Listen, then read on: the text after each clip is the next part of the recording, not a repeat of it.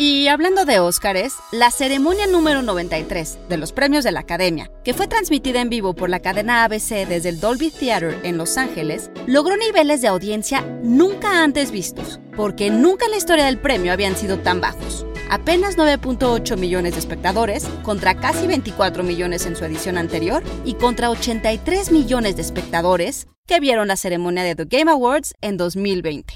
Psy Institute. Masterpiece Your Life. That's the real magic of the movies.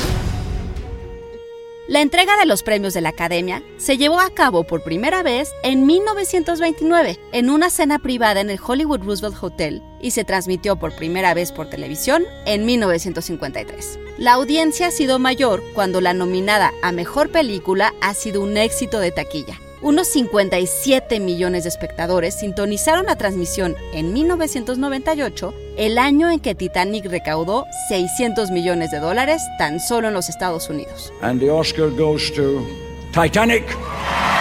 Según cifras preliminares, alrededor de 9.85 millones de espectadores sintonizaron la transmisión este año lo que representa 58.3%, una caída de 13.75 millones de espectadores con respecto al anterior. Por su parte, la ceremonia de la industria de los videojuegos, The Game Awards, alcanzó la cifra de 83 millones de espectadores en el 2020, lo que la convierte en uno de los eventos más mediáticos en la historia de la industria.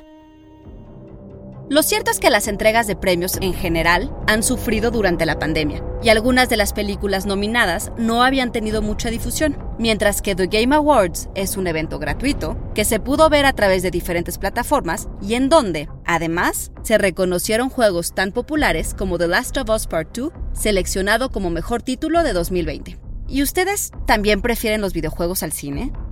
Idea de Blanca López y guion de Antonio Camarillo, con información de Variety y el sitio web Level Up. Y grabando desde casa, Ana Goyenechea. Nos escuchamos en la próxima cápsula SAE.